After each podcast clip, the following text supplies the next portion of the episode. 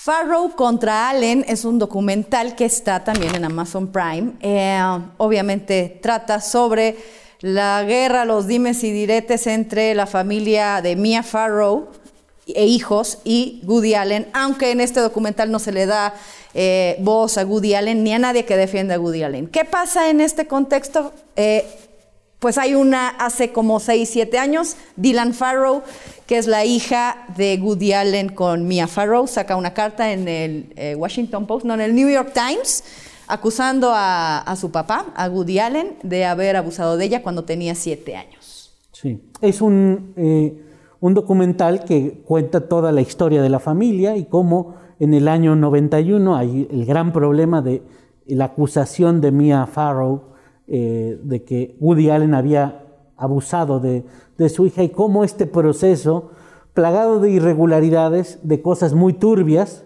me parece que de ambos lados, eso eh, no, no, no queda expuesta la parte que defienda o que la versión de Woody Allen en el documental, pero me parece un documental muy bueno porque pone sobre la mesa una cuestión que ahora mismo también está pasando con Michel Foucault eh, eh, y las acusaciones de pedofilia que se dieron a conocer la semana pasada. ¿Hasta dónde tenemos que separar la obra de un, genio del cine como Woody Allen, ¿no? de la persona Woody Allen? Y una de las críticas eh, en, el documental sale y dice, oye, yo no voy a volver a ver una película de Woody Allen porque este señor es un, ah, una persona que está sexualmente enferma, que ha abusado de su familia, que utilizó todo un sistema para protegerse, para, para hacerse inocente, y ir a ver, e ir a ver sus, sus películas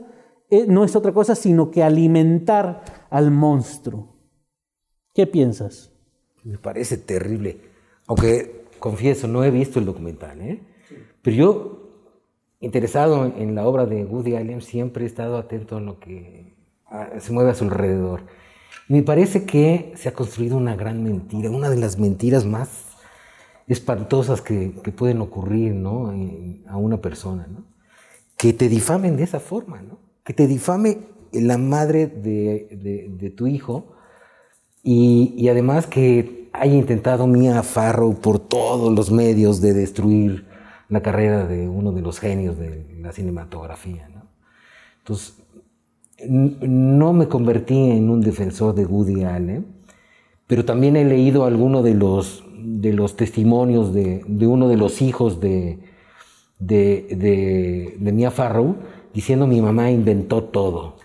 Mi mamá este, ha hecho pedazos a mi papá y justamente eh, los actos puntuales que mi mamá describe y que hizo aprender y memorizar a mi hermana de, los abusos que, cometió este Woody Allen no existieron nunca, ¿no? Que siempre había una, un, personal de servicio que siempre estuvo presente en la casa cuando ocurrieron los supuestos actos indebidos de Woody Allen. Te refieres al hijo coreano, ¿no? Sí, es correcto.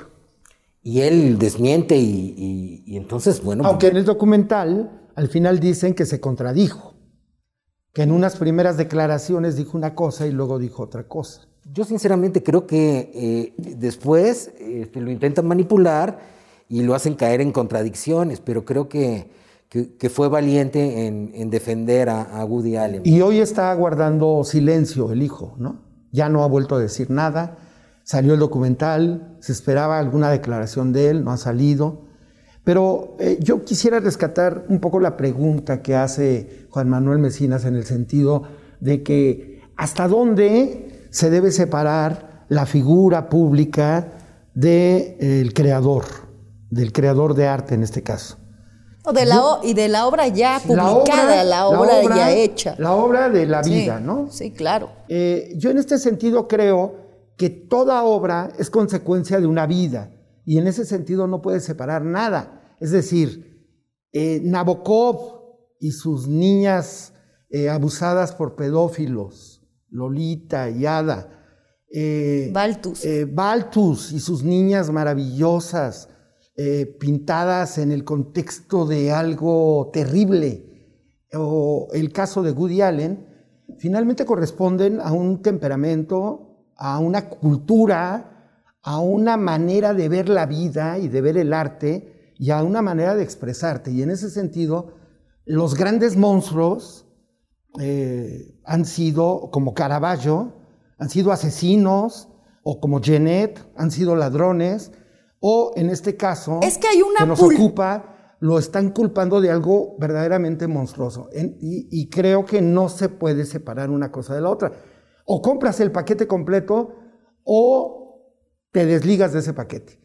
Yo me quedo con esos monstruos que a lo mejor son terribles, pero que a mi vida le han, la han alimentado notablemente. Hay un, apenas lo leí en, en, Facebook algunas feministas, ¿no? Que dicen, es que cómo vamos a, a, consumir el arte de los hombres monstruosos. Yo creo que hay una pulsión en el artista, siempre hay una pulsión en el artista, un cierto tipo de perversión. Y yo voy a retomar lo que dice este Carlo, que evidentemente estamos hablando, a mí en lo particular, Mia Farrow siempre se me ha hecho una mujer medio loca, ¿no?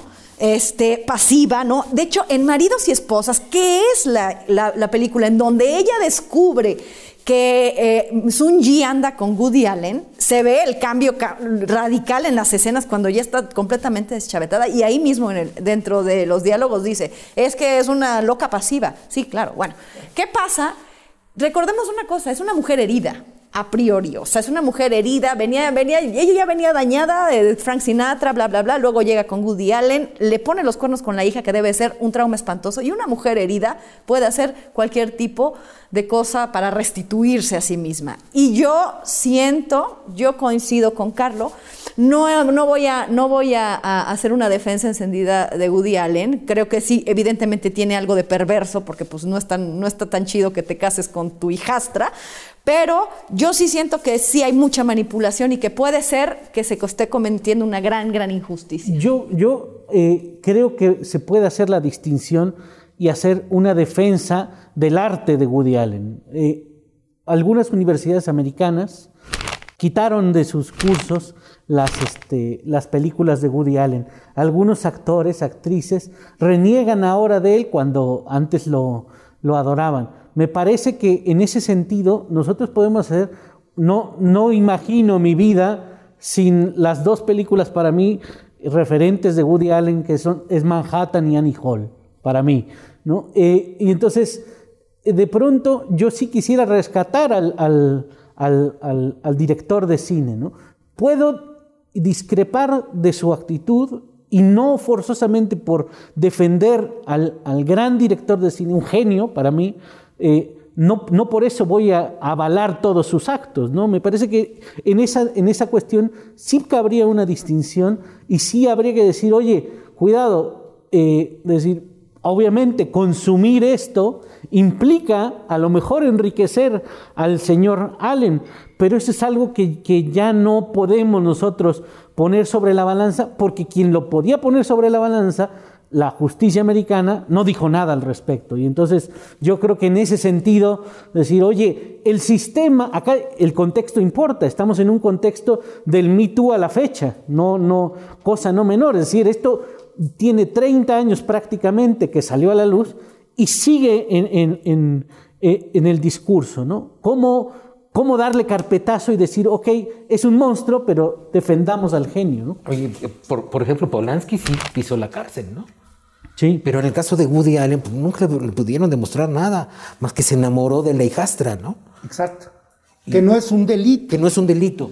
Y como dice la negra, con lo que es, dice Mario, es horroroso para una pareja. Para la madre. Para la, para la madre, para la pareja es No era madre biológica. No, no, no, no, no, Era su hija adoptiva. Su hija adoptiva. pero dices, bueno, con él, Woody Allen fue la figura paterna que tuvo Sun Ji, porque André Prevan pues andaba en el desmadre, ¿no? O sea, bueno, él se desapareció, ¿no? Y este, y aparece Woody Allen como el padre de esta chica muy taimada, porque aquí la pintan, ¿no? Muy taimada, siempre muy silenciosa.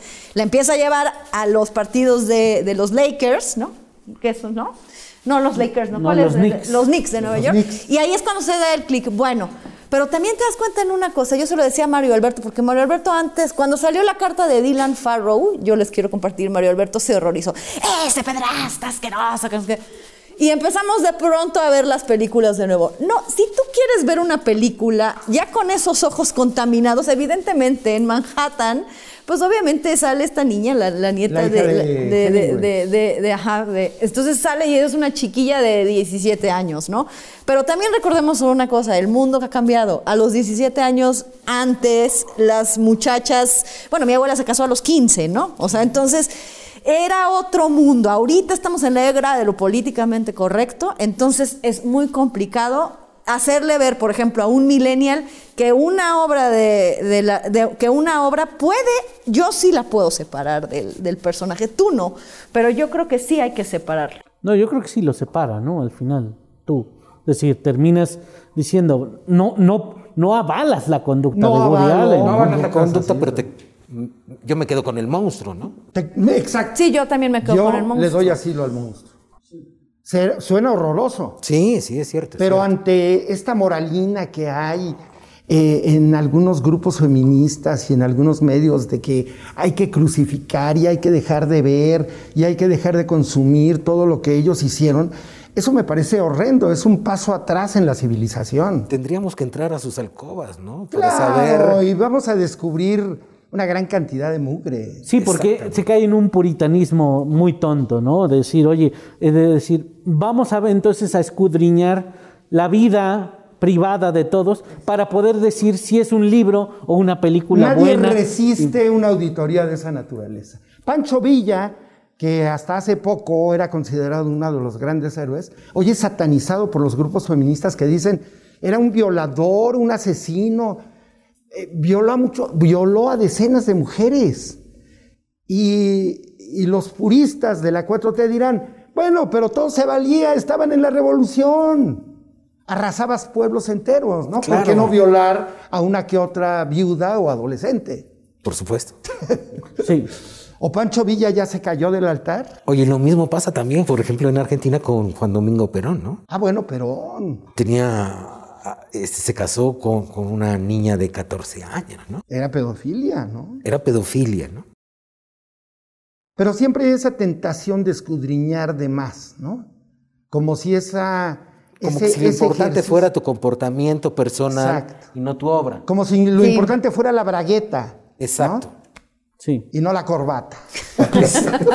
Volvemos.